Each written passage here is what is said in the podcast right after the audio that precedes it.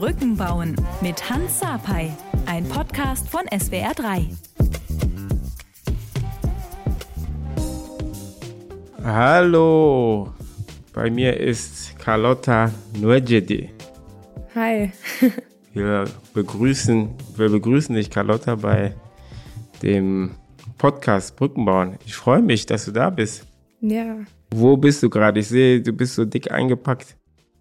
Ja, danke dir für die Einladung erstmal, genau. Ich bin gerade in Berlin und ähm, der Herbst kommt. Leider. Und wie, wie war deine Woche so? Ah, heute ist Dienstag. das heißt, es ist doch gar nicht so viel passiert. Ich habe ein bisschen, ähm, ja, gearbeitet, gestern mich um ein paar Sachen gekümmert und ein bisschen Sport gemacht. Und genau. Und deine? Ja, bei mir auch alles soweit ganz gut. Ähm, hab lange, lange nicht mehr trainiert. Jetzt versuche ich wieder ein bisschen laufen zu gehen. Ja, Jetzt gerade bei dem schlechten Wetter. Wie bitte? Wie viel Sport machst du noch? Es ist immer phasenweise. Okay. Momentan weniger. Mhm. Sonst ähm, war eine Phase, wo ich jeden Tag noch Sport gemacht habe. Aber manchmal habe ich keine Lust oder viel unterwegs und so. Und dann, Ja. dann macht man drei Monate, vier, fünf Monate nichts und dann kommt das irgendwann wieder. Ja. Zunächst einmal wollte ich herzlichen Glückwunsch sagen zur Teilnahme bei Olympia. Das, das Ja. habe ich gehört. Das war ein großer Traum von dir und du hast dein Ziel ähm, erreicht, richtig? Danke dir, genau. Ja, also so zur Olympia zu fahren war eigentlich schon immer mein ähm, Lebensziel, eigentlich fast seit ich mit dem Rudern angefangen habe. Und ähm, ja, das war schön, dass es jetzt endlich geklappt hat, auch nach dem Jahr, nachdem es verschoben wurde und dann wieder nicht klar war, ob ähm, auch ich jetzt wirklich mit hinfahre. Und ähm, genau, leider ist es ja für uns, ich weiß nicht, ob du das mitbekommen hast, nicht ganz so gut gelaufen, wie wir uns das eigentlich erhofft hatten. Aber Wie, wie, ist, wie ist es gelaufen? ähm, ja, also es war so, in, wir hatten eigentlich eine ganz gute Ausgangsposition. Also wir hatten den Gesamtweltcup gewonnen. Also das ist immer so eine Rennserie, die vorher stattfindet. Und ähm, wir sind auch als Vorlaufsiegerin, es gab zwei Vorläufe, ähm, in das Finale gegangen und ähm, waren auch im Finale ziemlich lange auf Platz zwei. Ähm, und das war eigentlich auch so das, was wir so hätten packen können. Nur leider ähm, war es halt in Tokio wirklich sehr wellig und sehr windig. Und ähm, dann ist leider aus meinem Boot eine so ungefähr 150 Meter vom Ziel, als wir sicher auf Platz zwei lagen, äh, an der Welle hängen geblieben. Und das hat uns sozusagen also rausgebracht, dass das Boot angehalten ist und ähm, wir gar nicht mehr richtig weiterrudern kann und unser, konnten und unser Material ist auch kaputt gegangen.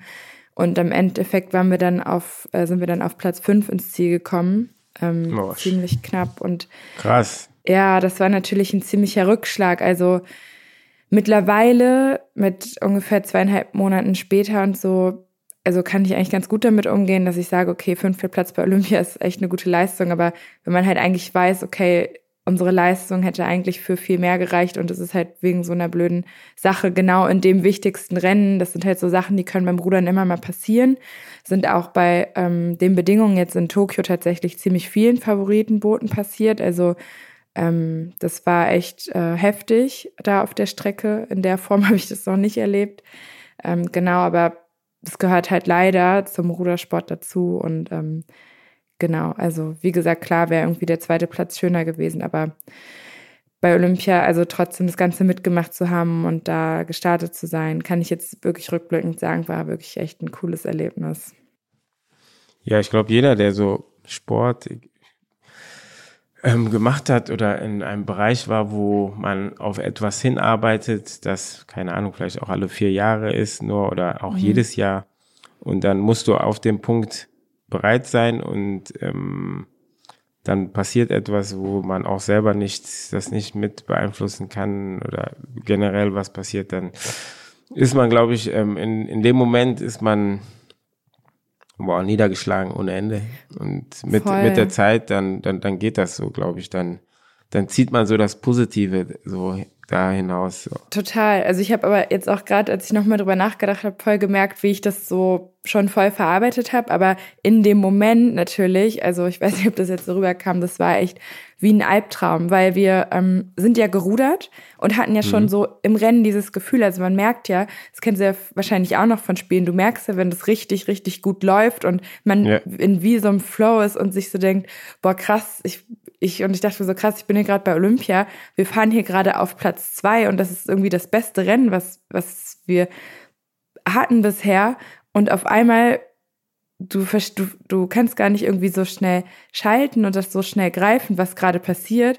Und ich erinnere mich halt nur noch, wie wir dann auf einmal dieser Moment so voll rausgerissen wurden und auf einmal angehalten haben und es war wirklich wie in einem Albtraum, wo du das Gefühl hast, du kannst nichts machen und danach habe ich es auch überhaupt nicht so verstanden, dass das jetzt sozusagen die ähm, Chance gewesen ist, weil wir sind ja wirklich alle Tage vorher, okay, noch drei Tage bis zum Finale, noch zwei Tage, dann ist das Finale. Und mhm. irgendwie den Tag danach bin ich irgendwie auch aufgewacht und dachte so, okay, wir haben jetzt noch mal die Möglichkeit, weil ich das gar nicht so verstanden habe, dass es das jetzt so gewesen ist und wir es halt sozusagen nicht geschafft haben, die Medaille zu gewinnen. Und ja, das war echt schon auch hart. Ja. Ja, das glaube ich. Es ist, mhm. äh, wie du wie du es erzählst, es ist, es ist, glaube ich, sehr sehr krass und ähm, dass du sagst, du hast so jetzt im Nachhinein geht's dir besser damit. Mhm. Ähm, ja, kann kann ich auf einer Seite verstehen, auf der anderen Seite weiß ich, das wird immer, das wird immer irgendwie für einen Sportler wird es immer irgendwie wehtun, weil Voll, du ja. weil du sagst, ey, das war der Moment und wenn du auch noch sagst boah, wir waren im Flow und das war alles gut und das hat, war ein gutes Gefühl. Mhm. Das trägt man so in sich mit, so, weil man immer sagt, ey, normalerweise hätten wir auf jeden Fall eine Medaille kriegen sollen, aber ja, es sollte nicht so sein. Es geht dann weiter und ähm, ja, vielleicht kommt die nächste Olympiade. Genau, eben. Und ich finde das irgendwie auch immer so blöd, weil wenn man so dieses Jahr eigentlich hätten wir, das ähm, klingt dann oder fühlt sich dann auch immer so ein bisschen an wie sich sozusagen ähm, rechtfertigen zu müssen. Mhm. Und das möchte ich ja eigentlich auch nicht, weil am Ende ist es ja natürlich auch so im Sport, dass man, dass halt das, was man in dem Moment hat und abruft, einfach das Ergebnis ist. Und das ist dann manchmal knallhart. Also das mussten wir jetzt halt auch so ähm, mitbekommen. Also deswegen, ja, möchte ich das jetzt auch nicht unbedingt so rechtfertigen oder so dastehen, ja, wir hätten ja eigentlich, aber auf der anderen Seite, das war halt einfach so meine Olympia-Erfahrung, ähm, hm, wie ja. jetzt Olympia abgelaufen ist. Ja, jetzt ähm, sind es ein paar Monate her. Ähm, mhm. Wie läuft das Training? Oder hast du Pause? Oder wie, wie sieht das aus? Ja, genau. Also ich bin jetzt gerade noch so ein bisschen in der Pause oder ich mache schon auch Sport, ähm, aber nicht so stark strukturiert wie jetzt die letzten Jahre aktuell. Also man muss sich das so vorstellen, wir haben jetzt echt zwei bis dreimal am Tag trainiert, auch am Wochenende. Also wir hatten eigentlich so gut wie nie frei. Ähm, fand unser Trainer nicht so gut, auch mal einen Sonntag frei zu haben.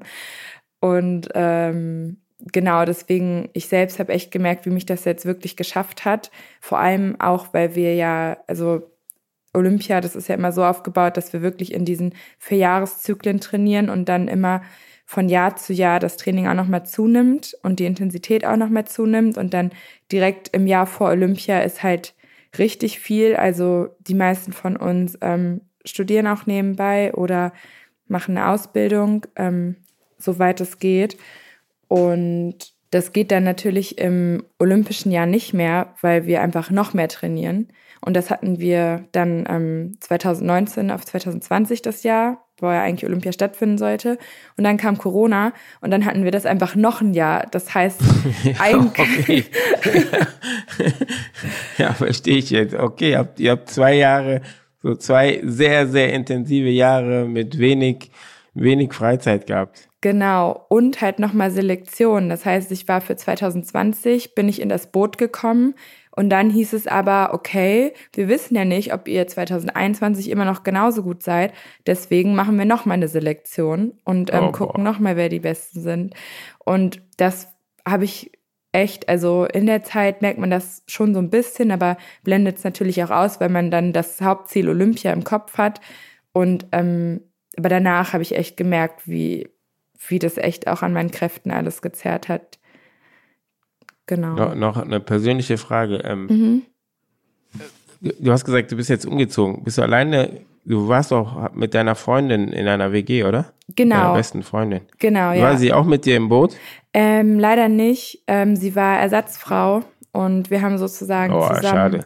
Ja, wir haben sozusagen auch zusammen immer um diesen Platz auch gekämpft. Das heißt, es war natürlich auch nicht so einfach und ähm, weil wir gleichzeitig irgendwie beste Freundinnen sind und wenn es dann um, ums Rudern geht, Konkurrentinnen und das ähm, ist oder beziehungsweise mit der ganzen Trainingsgruppe auch, mit der wir vor Ort trainieren, sind wir halt auch immer in direkter Konkurrenz und gleichzeitig müssen wir mhm. auch die ganze Zeit zusammen rudern. Genau, und sie ist jetzt erstmal vorübergehend in eine andere Stadt gezogen und ähm, deswegen haben wir die Wohnung sozusagen aufgelöst. Okay. Du studierst gerade noch, ne? Genau, ja. Richtig? Geografie. Geografie. Ja. Ganz genau. Und ähm, Rudern jetzt seit. Wieder. jetzt wieder. Ja. 2005 begannst du mit Rudern, mhm. hast schon viele Erfolge gefeiert, Vize-Weltmeister, Europameisterin und jetzt 2021 Olympia. Mhm. Und ähm, dein Vater kommt aus Nigeria, deine Mutter ist Deutsche. Genau. Und dann sind ja zwei, zwei Kulturen treffen da aufeinander. Deine ja. Eltern haben sich auch nochmal getrennt, dann war es nicht, warst du wirklich bei deinem Vater die afrikanische, bei deiner Mutter die deutsche. Wie, wie, wie war deine Kindheit? Mm, ja, genau, das ist eigentlich gerade schon so ganz gut beschrieben. Also ich meine, ja, wie weit erinnert man sich so zurück? Aber als ich fünf war ungefähr, haben sich meine Eltern getrennt und dann dieses, haben wir halt dieses klassische, ähm, ich habe bei meiner Mama dann weitergelebt und dann haben wir halt dieses klassische, jedes zweite Wochenende dann äh, zu meinem Vater und dann das Wochenende da verbracht und manchmal noch unter der Woche auch. Also die haben jetzt nicht so weit auseinander gewohnt. Ähm, ja, und natürlich, es war schon ähm, ein Unterschied, weil meine Mama äh, ist weiße Deutsche ähm, und hier groß geworden und mein Vater ist ähm, aus Nigeria und schwarz. Und ähm, das sind natürlich erstmal unterschiedliche Kulturen, die ähm, ja einfach ja, mit denen man unterschiedlich aufwächst. Und ich habe das halt vor allem gemerkt, ich meine, für mich war das erstmal normal, also auch immer so dieses Wechseln und ähm, unterschiedliche Dinge zu erleben. Aber Wann ich das vor allem gemerkt habe, war jetzt gar nicht mal so sehr in der Grundschule, weil in meiner Grundschule war die Klasse wirklich ziemlich divers. Also wir hatten echt, also wir waren fast nur ähm, POC in der Grundschule und als ich dann aufs Gymnasium kam, hat sich das aber komplett verändert. Also da war ich fast mit ähm, die einzige Schwarze und ähm, war, gab wirklich sehr wenig andere ähm, People of Color noch oder auch andere schwarze Leute. Und ähm, da habe ich dann aber auch gemerkt, als ich dann zu Freundinnen gegangen bin, dass die ganz anders aufgewachsen sind und ähm, ja, dass es da irgendwie schon Unterschiede gibt in sozusagen den Lebensformen und dass das, was ähm, so wie ich jetzt zum Beispiel bei meinem Vater aufgewachsen bin, dass das jetzt gar nicht mehr so normal für die anderen war. Wie, wie war es denn für dich dann ähm, bei deinem Vater zu sein, weil er ähm, ja für dich auch als in, in deiner Kindheit anders war als die die Kinder oder wie die Kinder aufgewachsen sind, die bei dir auf dem Gymnasium war. Mhm. Hast du dich hast du dich ähm, unwohl gefühlt oder ähm, um, weil dein Vater anders war?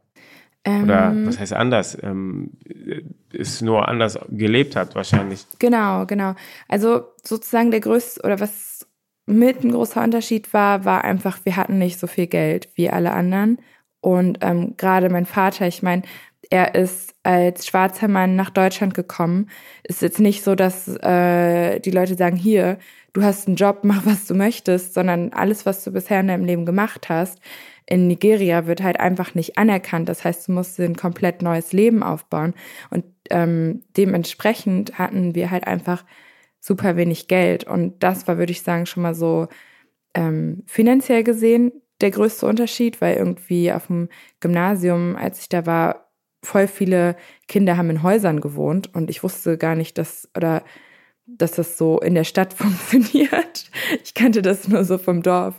Also das war echt erstmal ein Unterschied. Und dann natürlich, ähm, wir haben viel Englisch gesprochen und wir waren sonntags häufig in der Kirche. Und ich weiß gar nicht, ich würde gar nicht sagen, oder ich finde es irgendwie schwierig, so Unterschiede zu beschreiben. Ähm, ich finde, das ist eher so ein Gefühl, aber auf der anderen Seite ein Gefühl, was einem natürlich auch vermittelt wird, wenn man irgendwie erzählt, okay, wir haben jetzt das und das gemacht und man merkt einfach, okay, das machen andere jetzt nicht und die finden das vielleicht auch komisch. Keine Ahnung, auch das Essen, was jetzt gekocht wird und gegessen wird. Also ja, das ist so eine Art von ja, unterschwelliger Vermittlung, die dir einfach so mitteilt, okay, das ist jetzt anders und irgendwie nicht normal, obwohl es ja eigentlich für dich selbst komplett normal ist.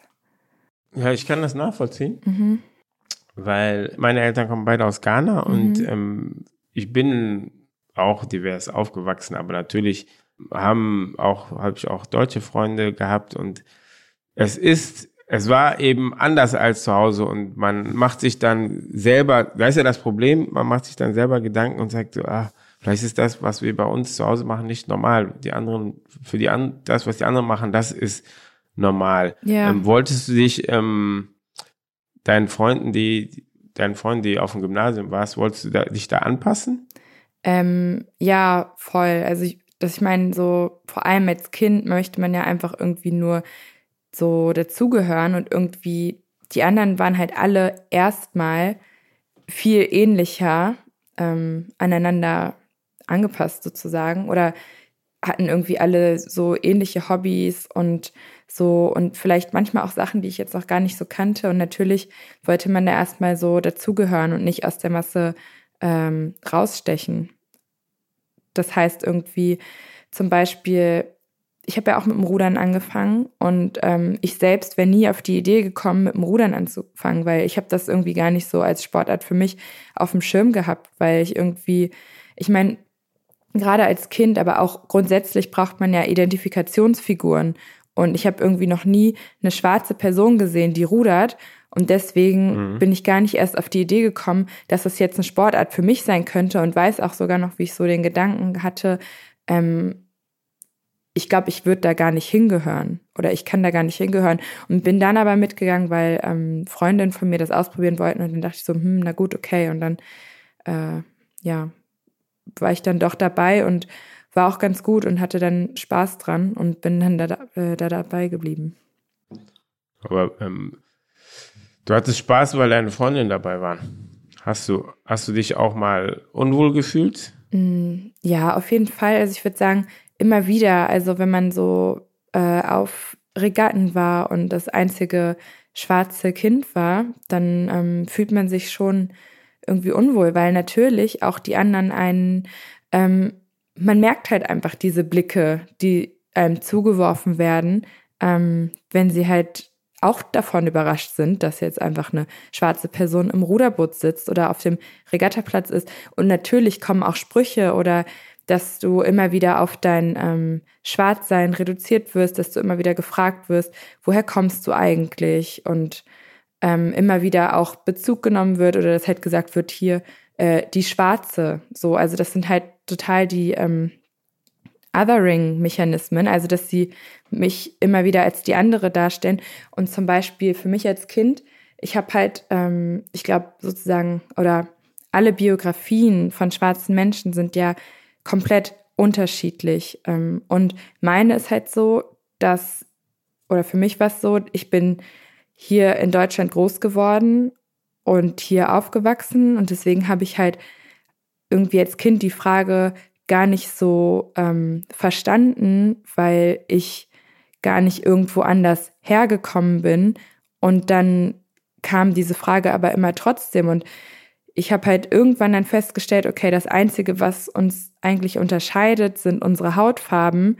Und aufgrund dessen bekomme ich die Frage gestellt, aber sonst haben wir eigentlich ziemlich ähnliche Voraussetzungen und das ist halt einfach nervig und die Frage ist halt immer nervig, also ob man jetzt irgendwie aus Deutschland, also ob man hier geboren ist oder nicht und sie schließt sozusagen immer aus, weil sie immer sagt, okay, ich komm von hier und du kannst nicht von hier kommen und das sehe ich dir an, obwohl man irgendwie noch nicht mal ein ähm, Gespräch miteinander geführt hat und das immer so das Erste ist, was gefragt wird.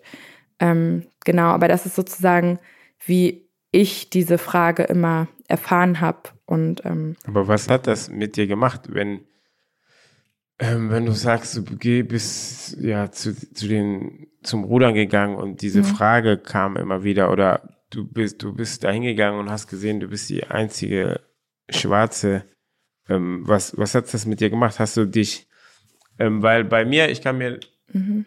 bei mir war es immer so, ähm, ich wollte, ich wollte so unsichtbar sein. Ich bin mhm. da, aber, aber ja. bloß nicht viel voll, auffallen, voll, weißt du, ja. und so bloß damit, damit derjenige nicht wieder fragt, so, ey, du bist der Einzige hier oder was machst du hier oder woher kommst Voll, du? Ey. Und einfach, einfach nur diese, damit ich diese Frage nicht beantworten muss. Mhm. Weißt du, einfach, einfach mit den Freunden mitschwimmen und dann bloß nicht auffallen und dann manchmal, jetzt im Nachhinein war es dann bei mir auch, vielleicht haben dann auch so die ein, zwei Prozent ähm, Leistung auch nicht so, waren nicht da. Man hat zwar alles gegeben, aber man wollte ja mhm. trotzdem nicht auffallen, weil ich weiß noch, meine Freunde, wenn er ein Tor gemacht hat, dann ist er gejubelt, hat er, hat er eine Show gemacht, so als hätten wir schon damals, hätte er Bundesliga gespielt, wäre Champions League Endspiel gewesen. Und bei mir ist dann so, ey, wir haben Tor gemacht, oh super, schnell den Ball wieder und lass uns weiter. Lass weitermachen.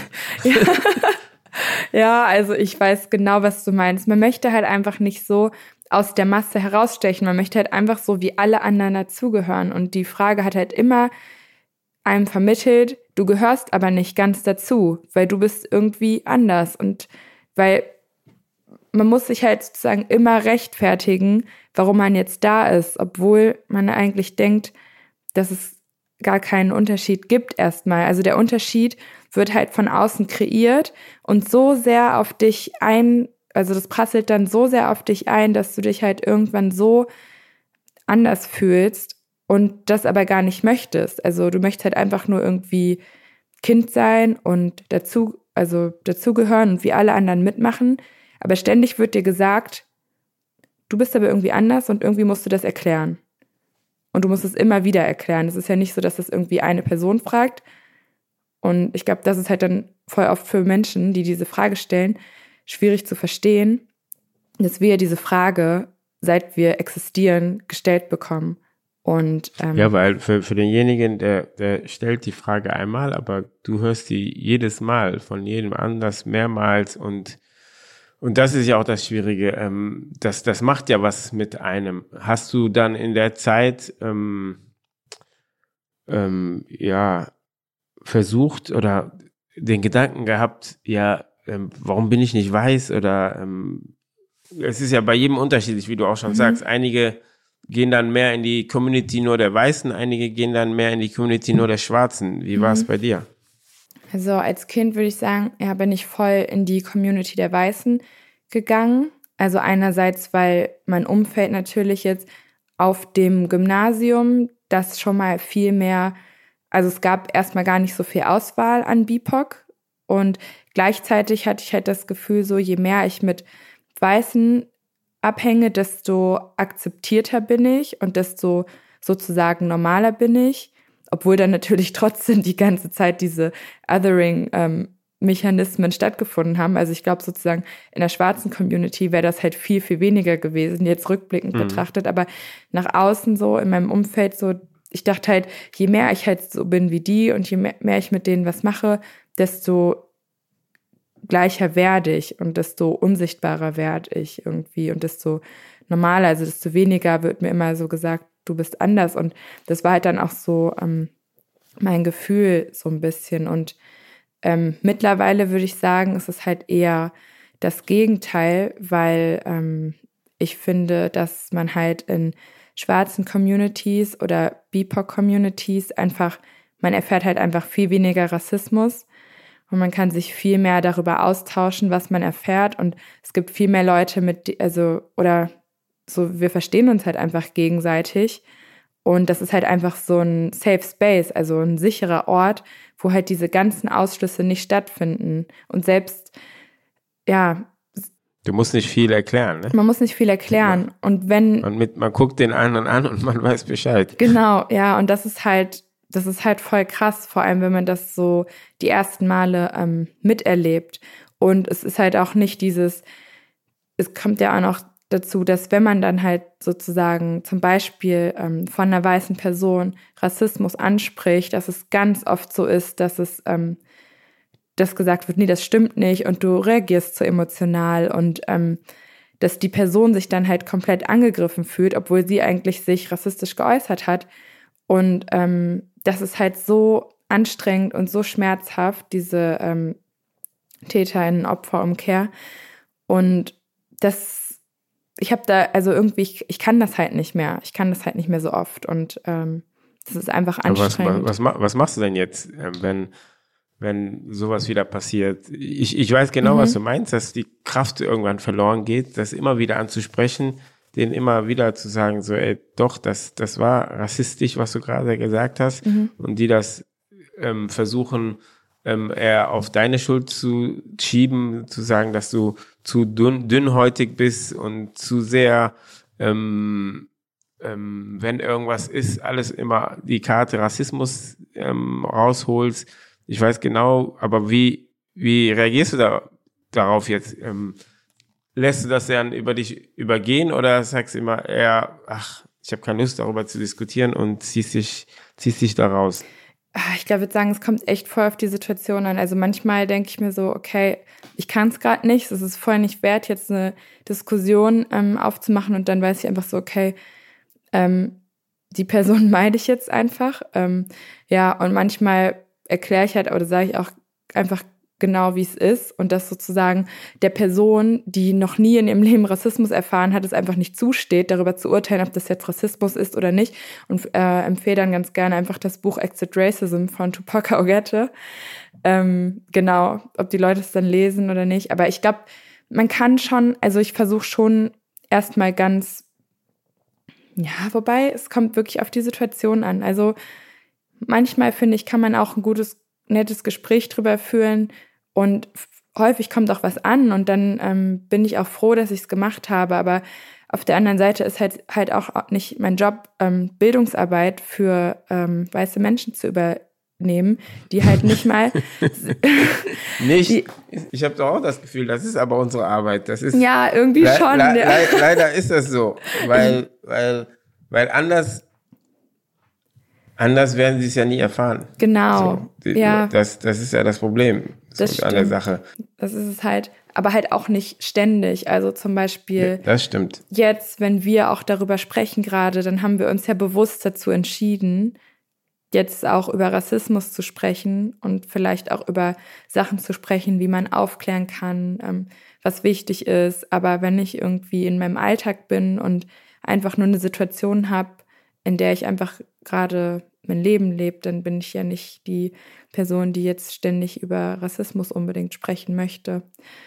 Genau. Oder in der Situation, ja. das ist halt, das ist halt so das Schwierige. Also es gibt sozusagen Arbeit und dann gibt es Freizeit und das ist halt auch wichtig, dass man das nicht immer macht, weil es macht einen natürlich auch kaputt und ähm, fertig, weil es einfach super anstrengend ist. Und wenn man immer wieder sozusagen von vorne anfangen muss, auch wenn es am Ende einen Unterschied macht, hat man einfach das Gefühl, wenn man halt, weil wir führen ja immer wieder und wieder die gleichen Gespräche und klar, dann mit manchen Menschen ist es dann auch weiter oder man lernt natürlich auch Leute kennen, die ähm, viel rassismuskritischer beziehungsweise antirassistischer dann gebildet sind, aber halt auch viele einfach nicht und das ist wirklich auf Dauer einfach anstrengend, weil man auch das Gefühl bekommt, okay, was ähm, verändert sich eigentlich überhaupt was? Das Schlimme ist ja, mhm was du auch eben gesagt hast, ähm, ja, ob das in deiner Freizeit ist, mhm. in deiner Arbeit, in deinem Sport, du hast, du hast nie irgendwie Raum für dich. Das wird, das trifft dich überall, egal, mhm. egal wo und ähm, immer auf eine andere Art und Weise. Hast du in, in den Formen jetzt, ob es in Sport, Freizeit, Arbeit, wie hast du Rassismus da erfahren? Ja, ich würde sagen, auf ganz vielen unterschiedlichen Dimensionen. Also, weil, wenn wir von Rassismus reden, ich würde es einfach nochmal ganz kurz erklären, damit es also vielleicht wissen es auch viele Zuhörende schon, aber damit es einfach nochmal klar ist, ähm, Rassismus ist ja nicht immer nur diese individuelle Aussage, dass jemand irgendwie dich aufgrund deiner Hautfarbe jetzt ähm, beleidigt, sondern Rassismus ist eben auch dieses, worüber wir eben gesprochen haben, die Frage, woher kommst du, weil damit immer dieser ähm, Ausschlussmechanismus stattfindet und immer gesagt wird, du bist anders, weil ich sehe dir das gerade aufgrund deiner Hautfarbe an oder wenn Leute, wenn dich jede Person fragt, ob sie dir in die Haare fassen darf und du dann am Ende dich fühlst wie ein Tier im Zoo, weil ständig irgendeine Person kommt und dir in die Haare fassen möchte. Das ist ja auch immer nicht nur eine Person, sondern das passiert ja ständig. Ähm, und genau, ich würde sagen, halt ganz viel auch einfach ähm, Alltagsrassismus, also so ständig irgendwie immer Situationen, in denen durch Kommentare gesagt wird, du bist anders oder bei euch ist das ja so und so. Ähm, genau, ich habe auch schon echt unschöne Erfahrungen gemacht. Natürlich ähm, auch, dass ich irgendwie direkt so beleidigt wurde oder dass zum Beispiel, als ich mal eine deutsche Meisterschaft gewonnen habe als Juniorin, da war ich 15 oder so, ein Trainer zu meinem dann meinte, äh, dass er gar nicht wusste, dass, dann hat er halt das N-Wort benutzt, ähm, auch rudern könnten. Und ähm, genau solche Sachen. Weil wir in den Zoo gehören, ne? Genau. ja. Ja, was für ein Blödsinn. ja, und da sieht man ja, halt. Was für eine Frage, Wahnsinn. Ja, ja, voll krass. Ich habe das zum Glück damals gar nicht so mitbekommen, sondern mir wurde das erst später erzählt, so ein paar Jahre später, ähm, worüber ich auch echt froh bin. Und ich meine, bei Rassismus ist halt einfach immer das Ding, das ist, Rassismus ist etwas, das hat sich über die letzten 500 Jahre entwickelt und dann irgendwie zu erwarten, das ist, wenn wir jetzt äh, irgendwie, das ist mit 1945 beendet, das ist halt, das geht halt nicht. Also das sind Strukturen im Denken, das sind Strukturen, die wir erlernt bekommen, wenn wir aufwachsen, wenn zum Beispiel in Schulbüchern nur weiße Menschen gezeigt werden, obwohl unsere Gesellschaft gar nicht nur weiß ist, wenn gedacht wird, dass ähm, Deutschsein nur weiß sein kann und alles andere, also alle anderen ähm, Hautfarben, Ethnien und so weiter gar nicht dazugehören können, weil Deutschsein irgendwie nur was erlangt wird, was durch sozusagen Blut weitergegeben kann. Und das ist ja dann, das impliziert ja das total, wenn man ähm,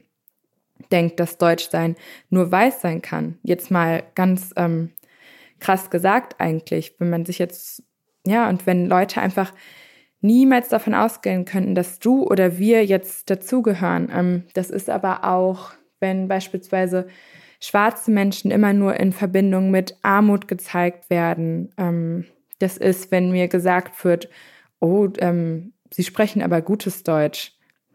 Oder das sind so viele kleine Situationen. Ich meine, ich finde es schwierig, jetzt sozusagen alles einzeln aufzuzählen oder aufzuschreiben, sozusagen. Nee, das, das, das muss man auch nicht. Genau. ist ja auch genau. viel, viel Negatives dabei und das, das will man mhm. ja auch nicht die ganze permanent in seinem, in seinem Kopf drin haben. Das, das, das versucht man ja irgendwie ähm, ähm, rauszubekommen oder sich zu befreien. Mhm. Ähm, ich, ich bin ja, ich bin ja, ich bin ja ein paar Jahre älter als du. Ja. Und ähm, damals, damals in der Schule war es, war es im Sportunterricht war es gang, gang und gäbe, ne?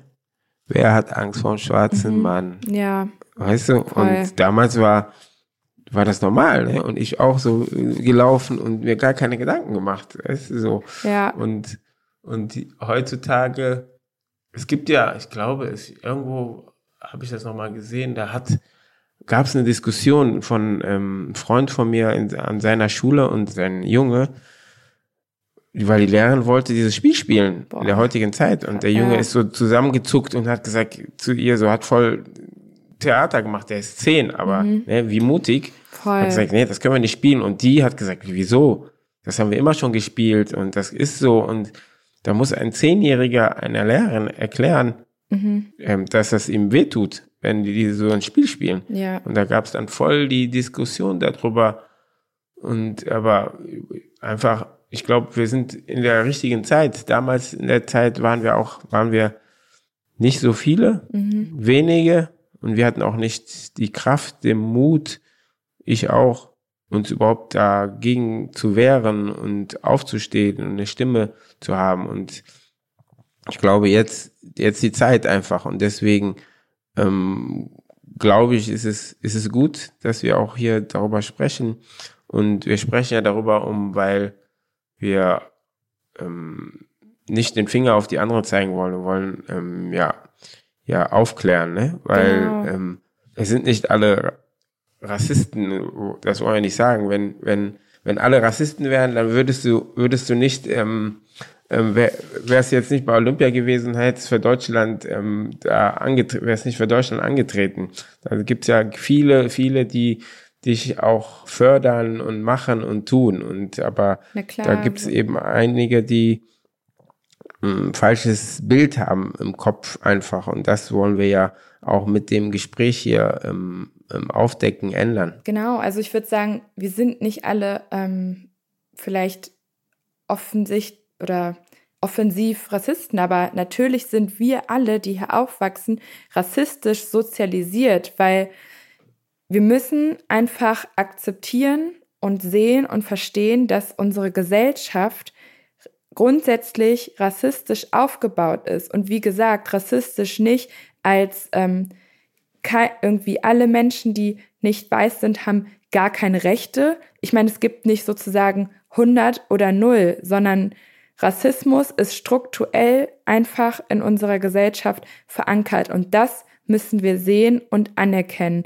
Und dann fällt es auch leichter, sozusagen Dinge zu sehen und auch zu akzeptieren. Und natürlich sind wir rassistisch sozialisiert, wenn der ähm, Junge, von dem du gerade erzählt hast, mit seiner Lehrerin darüber diskutieren muss, ob das Spiel rassistisch ist oder nicht und ob sie es spielen können oder nicht, zeigt das, es gibt kein rassismuskritisches Bewusstsein in der Gesellschaft und wir sind überhaupt nicht am Ende an, äh, anerlangt. Und ähm, genau zum Spiel kann ich auch nochmal sagen, so eine ähnliche Situation hatte ich tatsächlich beim Rudern auch vor einem Jahr oder so oder anderthalb Jahren. Das, ähm, da ging es auch darum, ob wir äh, also weil wir häufig so als Zwischeneinheiten mal Spiele haben, so Fußball oder Basketball oder was auch immer. Und da ging es halt, kam halt auch so beiläufig. Ich meine, die Person, die es gesagt hat, wusste es nicht, aber hat halt auch vorgeschlagen, wir können ja Wer hat Angst vorm schwarzen Mann spielen. Und ich meinte so, äh, das ist ziemlich rassistisch, das Spiel. Und niemand sagt was. Und das ist halt so krass. Also ich habe es angesprochen und irgendwie, es gab halt null Unterstützung. Und das ist so heftig, weil es halt einerseits zeigt, okay, ihr habt keine Ahnung, wie alle, mit denen ich tagtäglich abhänge, wie es ist, als schwarze Person hier zu sein und einfach kein Bewusstsein dafür, dass es schlimm ist. Also es wäre einfach cool gewesen, hätte eine Person gesagt, ja, das stimmt, das ähm, ist einfach nicht in Ordnung und ähm, einfach, dass man halt weiß, okay, es ist wer, der auf deiner Seite steht. Und ähm, ja, jemand, der das auch versteht. Genau, ja. So, so einfach. Da, das ist ja das immer, ne? Dass wenn irgendwas passiert, dann müssen wir was sagen. Die anderen stehen drumherum und sagen nichts. Mhm. Und da merkst du einfach, dass, dass, dass sie das Ganze bis jetzt auch noch nicht verstanden haben, genau. weil das, das betrifft die nicht und deswegen sagen sie nicht so ungefähr. Und ähm, es wäre eben einfach schön, Unterstützung zu haben, ne? weil es, es, es raubt dir eben deine Kraft und die schon seitdem du geboren bist, raubt dir die Kraft und das, das vergessen die Leute. Die denken immer, das ist Diese jetzt irgendwie jetzt in der Situation da. Mhm. irgendwie so. Das, das ist es nicht. Das ist dein ganzes Leben. Du, jeden Schritt, den du damit machst und wie du auch am Anfang ganz schön beschrieben hast, das verstehen ja auch viele nicht. Du siehst ja, wenn dich einer anguckt und wieso der dich anguckt, der guckt dich an wegen deiner Hautfarbe, weil der fragt sich, was macht sie hier? Mhm. Und wenn du das jemandem erklär, erklären musst, der sagt dir dann wieder, ey, sei nicht so dünnhäutig, das bildest dir nur ein und so. Und das verstehen die nicht. Und das, das, und das, das, das hast du dein ganzes Leben schon. Ja. Da, das, damit lebst du einfach so Situationen, ich, ich weiß auch noch Situationen, wenn ich irgendwo reingegangen bin, äh, du wusste ich direkt, boah, da ist ein Detektiv, der verfolgt mich, weil er denkt, ich will irgendwas klauen irgendwo. So, und wenn ich jemandem das gesagt habe, sagt er, nee, mach mal, ja. erzähl nicht, das ist, das ist keiner. Ich sag, doch, ich zeig dir jetzt, dass es ein Detektiv ist.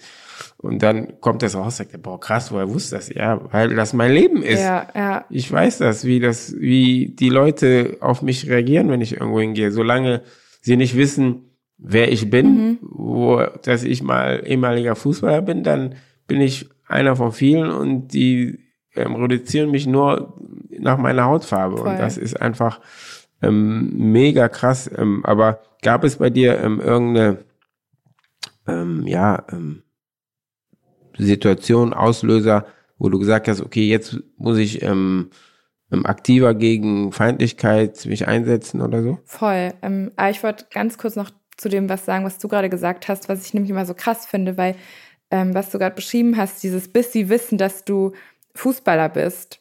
Ähm, ich finde, oder was mir auch immer so ganz stark aufgefallen ist, so seit ich sozusagen etabliert bin als ähm, Leistungssportlerin, als Ruderin, die bei Olympia ist. Und wenn die Leute das wissen, dann ähm, behandeln sie mich anders, als wenn sie das bist, nicht wissen. Bist einer von denen, ne? Genau, ja, dann habe ich sozusagen was geleistet und deswegen bin ich dann als schwarze Person anerkannt. Aber wenn ich jetzt ähm, nicht bei Olympia gewesen wäre oder nicht studieren würde, ähm, dann habe ich sozusagen nicht so ganz verdient. Ähm, oder dann werde ich einfach anders behandelt, weil ich mich nicht gut genug anpasse oder vor allem nicht genug leiste. Also man muss halt immer sozusagen, man ist so etabliert durch Leistung. Und ähm, ja, und das merke ich natürlich auch. Und das heißt, ich bin irgendwie voll privilegiert natürlich auch innerhalb ähm, des Schwarzseins sozusagen, weil ich halt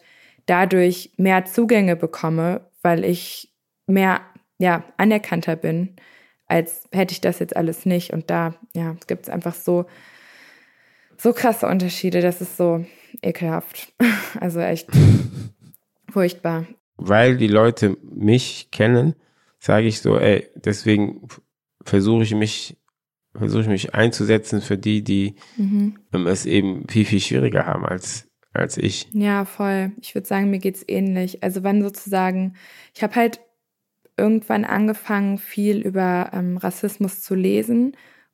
Und das war so ein Anfang meiner 20er. Und darüber habe ich dann auch eine Sprache gefunden für all das, was mir passiert ist, ähm, weil vorher hat man natürlich auch schon diese ganzen Gefühle und man merkt, diese Situationen sind irgendwie schlimm und nervig und vielleicht fängt man auch, also ich habe irgendwann auch angefangen, das einfach zu ignorieren und auszublenden.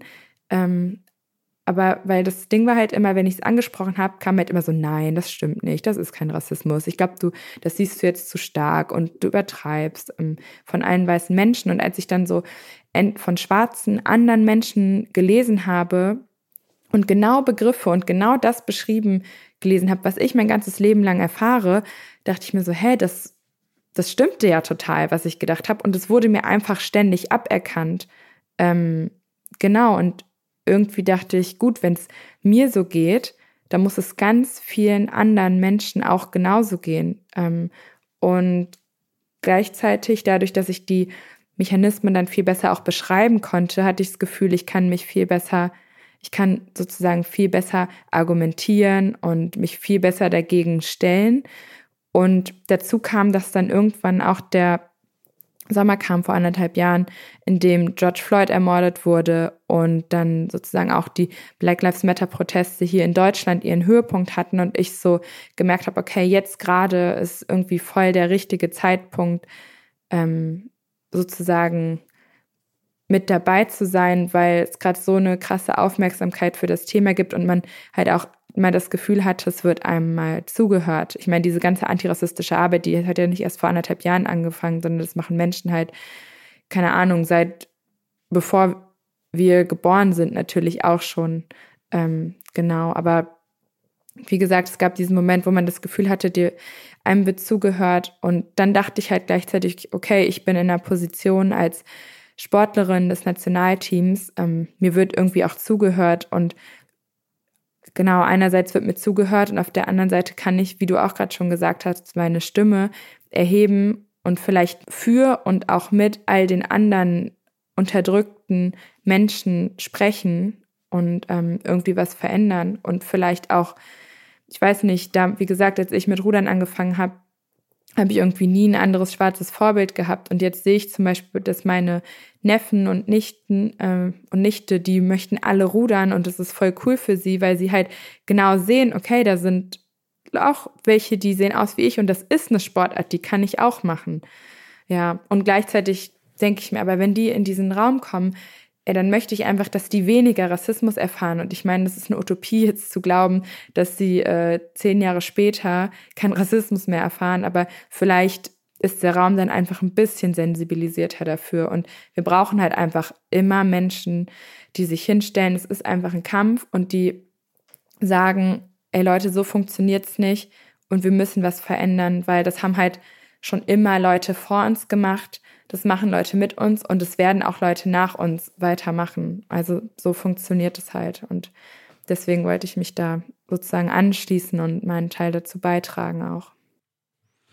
Hm, sehr, sehr gut. Hast du, ähm, hast du dich auch mit ähm, deiner Herkunft beschäftigt? Bist du, warst du schon mal in Nigeria? Nee, noch nicht leider. Also früher. Warum nicht? Früher hatten wir kein Geld. Also das war einfach so, wir konnten es uns einfach nicht leisten. Und ähm, das, das kenne ich auch. Ja, und jetzt danach hat mit dem Rudern immer die Zeit gefehlt. Also weil wir wirklich immer trainiert haben. Also genau. Und das ist aber was, was jetzt sozusagen der Plan ist auf jeden Fall für in der nächsten Zeit, weil es halt voll wichtig ist. Ich meine, das ist ein riesengroßer Teil meiner Identität, der einfach voll äh, fehlt. Ne?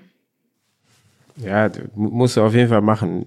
Nigeria ist ist, ist schon, ist, ist, ist schon toll, muss machen. Es ist was ganz anderes. Ich war schon in Nigeria. Du warst da, ja. Ähm, Wo warst du? Ja, ja, genau. Ich war in Lagos. Ah, ja. Genau. Okay. Und ähm, da ist ja, da sind so viele Menschen. Mhm. das ist einfach krass. Aber äh, ja, es ist, du, dann merkst, wenn du in Afri Afrika warst, dann merkst du, bei mir war es auf jeden Fall so, das mhm. erste Mal, wo ich in Ghana war, ähm, da war ich 20, 21 und ich bin aus dem Flugzeug ausgestiegen und diese warme Luft ist mir entgegengekommen, so in, ja. in mein Gesicht. Und in dem Moment, das war echt krass. So habe ich gedacht, so. Und ich war vorher, ich bin mit drei, ich bin in Ghana geboren und mit mhm. drei Jahren nach Deutschland gekommen und das erste Mal wieder mit 20, 21 ah, zurück. Ja. Und dann habe ich gedacht, der Wind ist so gekommen, ich habe gedacht, so, boah, krass, ja, das, hier, hier bin ich richtig. Ja, ich bin da, so. Das war echt schwer zu beschreiben und ich habe mich richtig, ich habe mich so zu Hause gefühlt, so. Hey, ja, so, krass. die Leute, es ist, und dann, ja klar, dann du erlebst mehr, wie, warum wir so sind, wie wir sind. Mhm. So, und ähm, warum die Leute ähm, auch ähm, so happy sind, auch ohne Geld mhm. und, und, und so. Deswegen, auf, ja, auf jeden ich, Fall machen. Auf es jeden ist, Fall, ist, ja. Ist, ich meine, jetzt habe ich die Zeit nach Olympia. so, ja, ja, genau. Voll. Aber nee, das ist auf jeden Fall auch auf der meiner To-Do-Liste sozusagen. Ja. Und ich habe gelesen, ähm, du hast, du hast ein spannendes Projekt. Ruderwald. Genau. Kannst, kannst du mir was davon erzählen? Mhm, ja. Ähm, wir haben uns überlegt, dass äh, oder ich hatte halt Wer immer denn so. Wir? also erstmal, ähm, ich hatte halt immer so oder eine Zeit lang auch ähm, das ja Gefühl sozusagen, okay, ähm, ich mache irgendwie Leistungssport und die Klimakrise äh, ist einfach da und wir befeuern die total und auch durch die vielen Flugreisen zum Beispiel, die wir machen, ähm, es ist halt einfach nicht ökologisch und es ist halt einfach stark problematisch, weil so die Art und Weise, wie wir hier im globalen Norden leben, führt dazu, dass ähm, große Teile der Welt und auch wir selbst große Probleme bekommen werden in Zukunft. Und das ganze Problem spitzt sich immer weiter zu und die Politik handelt irgendwie nicht. Und ähm, genau, aber erstmal hatte ich diese Art, ja, ich würde nicht sagen Existenzkrise, aber schon, ähm, ich habe mich halt gefragt, okay, kann ich erst einfach den Leistungssport noch so weiterführen, und weiter so viel imitieren und ohne irgendwie darüber nachzudenken, was oder ohne irgendwie ein bisschen Verantwortung zu übernehmen. Und dann dachte ich halt, okay, vielleicht kann man das Thema ähm, Klimakrise so ein bisschen in den Leistungssport bringen. Und ähm, das Problem ist halt einfach als Sportlerin, man hat nicht viel Zeit. Also wir trainieren ständig. Ich muss irgendwie noch mein Studium nebenher machen und dann ja war das aber irgendwie was, was mir voll wichtig ist. Und dann ähm, bin ich auf den Verein Sports for Future gestoßen. Die ähm, setzen sich sozusagen für Klimaschutz im Sport ein und versuchen den Sport oder aktiv nachhaltiger zu gestalten. Und dann haben die halt dieses äh, riesige Aufforstungsprojekt gestartet und ich dachte, vielleicht können wir uns da als Ruderteam beteiligen, ähm, weil wir, wie gesagt, auch viel durch die Gegend fliegen einfach und ähm, unser CO2-Fußabdruck verglichen mit dem äh, deutschen Durchschnitt allein durch die Flüge schon höher ist. Der CO2-Fußabdruck ist ein Maß, um die Menge an Kohlenstoffdioxidemissionen zu ermitteln, die ein Mensch in einer bestimmten Zeit direkt und indirekt verursacht. Er dient dazu, sich einen Eindruck über die eigene Ökobilanz zu verschaffen und impliziert, wie klimafreundlich das Leben einer Person ist. Dazu werden beispielsweise Angaben zum Stromverbrauch, Heizbedarf, Konsumverhalten, Essgewohnheiten und Transport gemacht.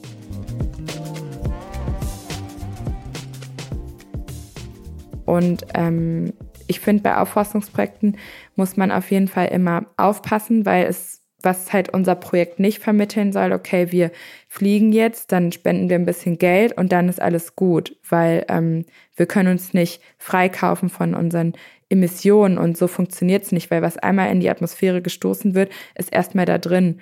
Und ähm, die sozusagen Fläche an Bäumen, die man auf der Erde pflanzen kann, wird niemals alle ähm, Emissionen wieder einfangen. Das heißt, es muss eine Reduktion stattfinden. Aber was wir halt mit dem Projekt erreichen wollten, ist einfach so vor allem erstmal, dass ähm, die Klimakrise auch ins Bewusstsein von vielen Menschen rufen, die sich vielleicht noch gar nicht so sehr damit befassen.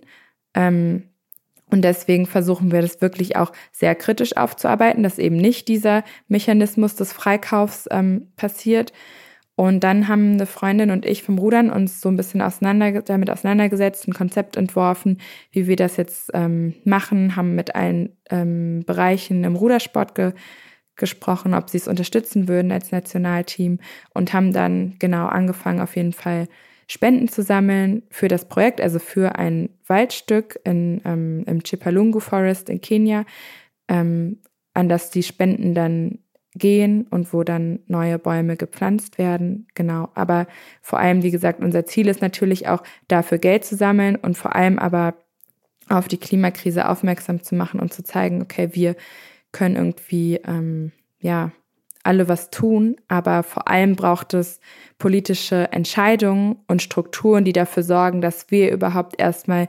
emissionsfrei leben können. Weil natürlich kann ich selbst jetzt anfangen, ähm, komplett alles einzusparen. Aber im Endeffekt, äh, im Endeffekt werden immer noch Kohlekraftwerke weiter befeuert und erst 2038 abgeschaltet. Und das ist halt, das sind halt die riesigen Emittenten, die wirklich problematisch sind. Das heißt, wir brauchen halt wirklich politische Entscheidungen und Strukturen und wir wollen halt aber motivieren, dass man sagen kann, okay, auch wenn ich jetzt zum Beispiel schon mit dem Flugzeug in ein Trainingslager oder zu einem Wettkampf geflogen bin, darf ich mich trotzdem für Klimaschutz einsetzen, weil die Strukturen halt gar nicht erst ermöglichen, dass ich komplett emissionsfrei leben kann. Und ähm, genau, wir wollen einfach Leute motivieren, sich für Klimaschutz einzusetzen, mit auf die Straßen zu gehen und zu demonstrieren und so weiter. Und auch zeigen, so, wir alle haben ein Recht auf Klimaschutz. Und dafür müssen wir gar nicht erstmal irgendwas geleistet haben, sondern das ist rechtlich festgelegt. Das ist irgendwie wie ähm, Menschenrechte. Also, und das wird aber aktuell politisch nicht eingehalten. Und das ist ähm, nicht verhandelbar. Und dagegen müssen halt wir alle was tun.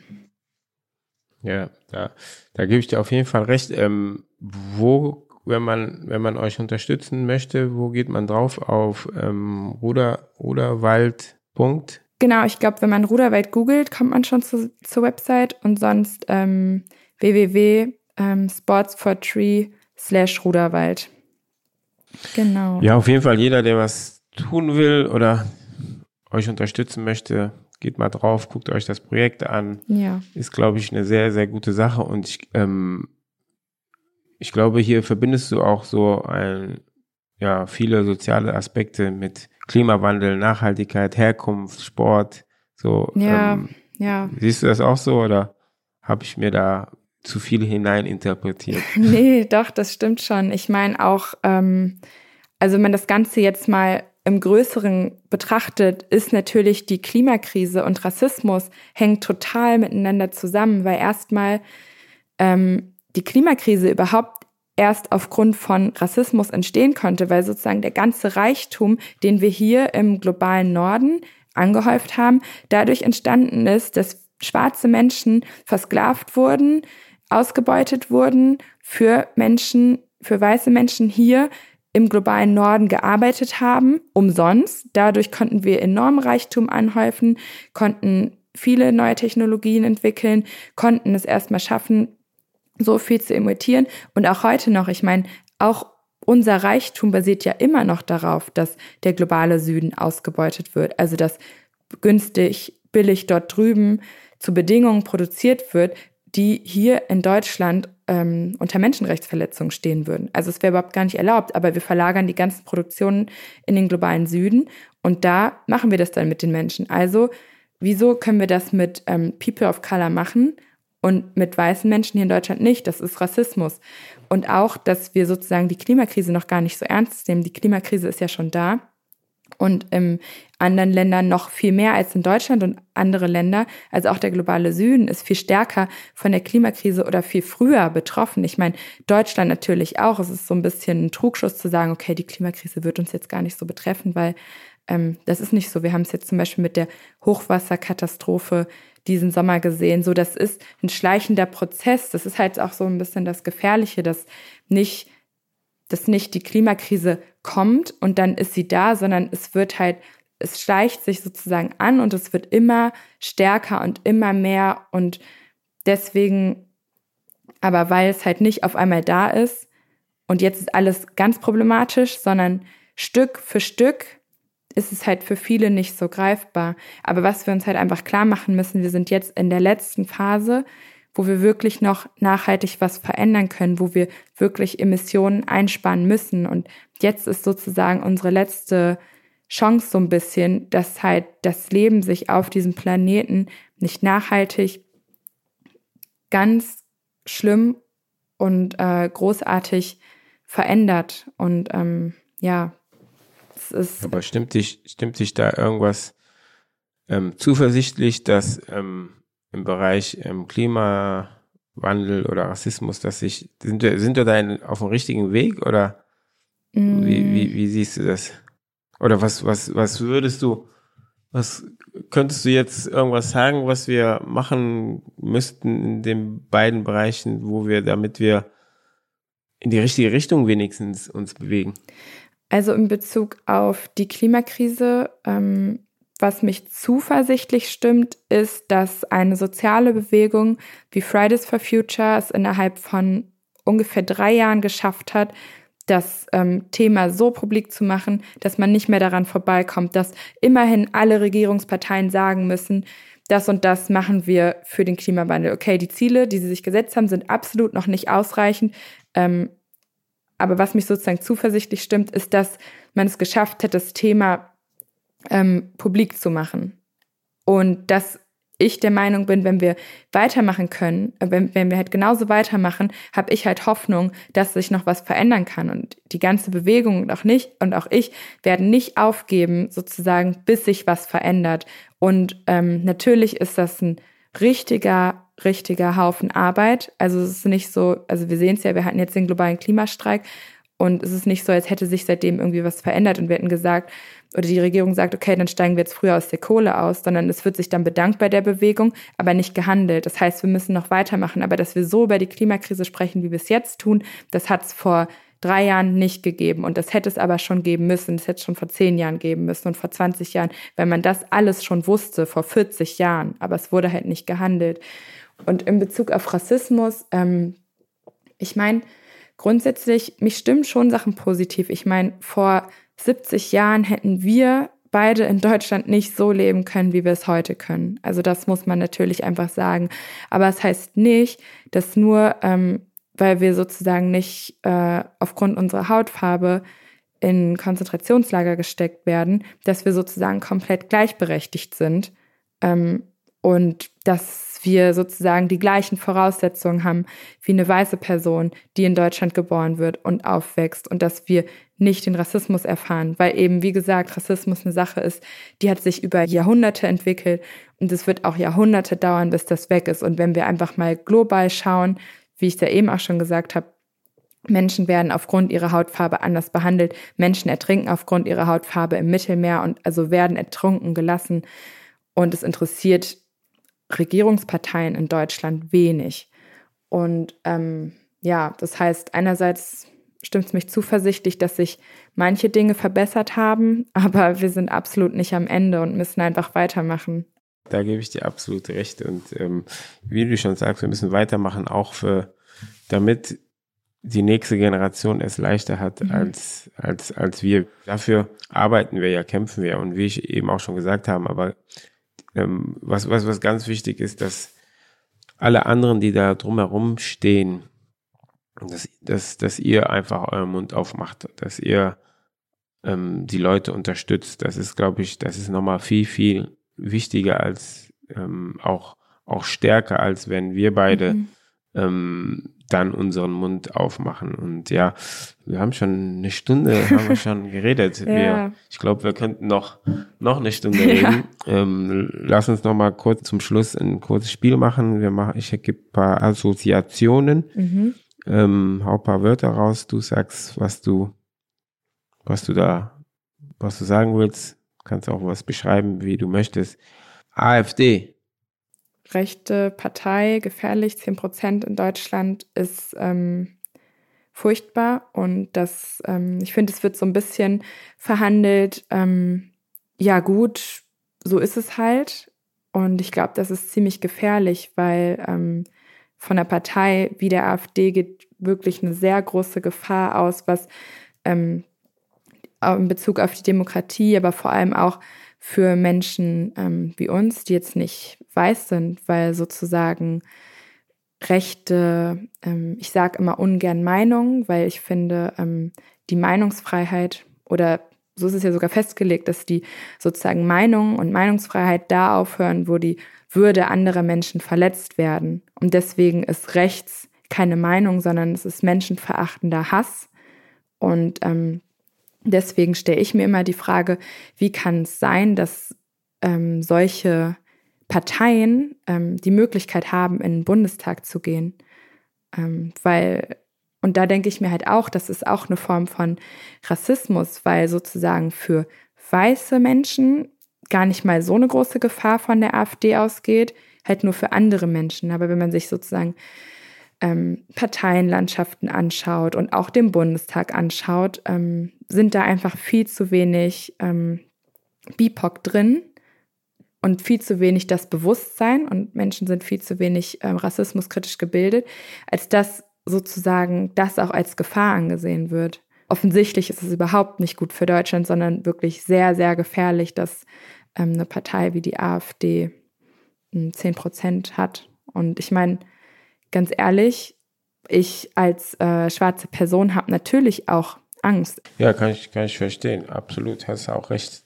Ja, ist krass, denn wenn wir im Jahr sind noch und dass man, dass man so denkt, ne, dass mhm. man das so auch aussprechen muss, einfach. Das, das, das, das sehe ich auch so. Das ist da, deswegen, wir haben noch viel zu tun. Echt viel, sehr, sehr, sehr viel. Und da finde ich es einfach gut, dass wir, dass du auch ähm, dich erhebst, deine Stimme erhebst und ähm, Aufmerksamkeit schaffst. Du ja auch. Und, ähm, ja, ja, dass du auch hier, dass du hier beim Podcast dabei warst.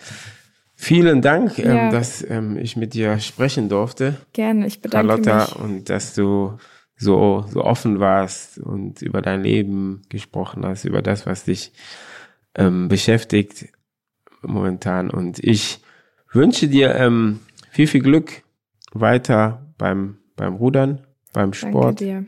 dass du nächstes Mal die Medaille mit nach Hause nimmst. Danke dir, ja. Vielen Dank, dass ich hier sein durfte. Es hat sehr viel Spaß gemacht. Mir auch. Danke. Ciao, ciao. Ciao, mach's gut. Brücken bauen mit Hans Sapai. Ein Podcast von SWR3.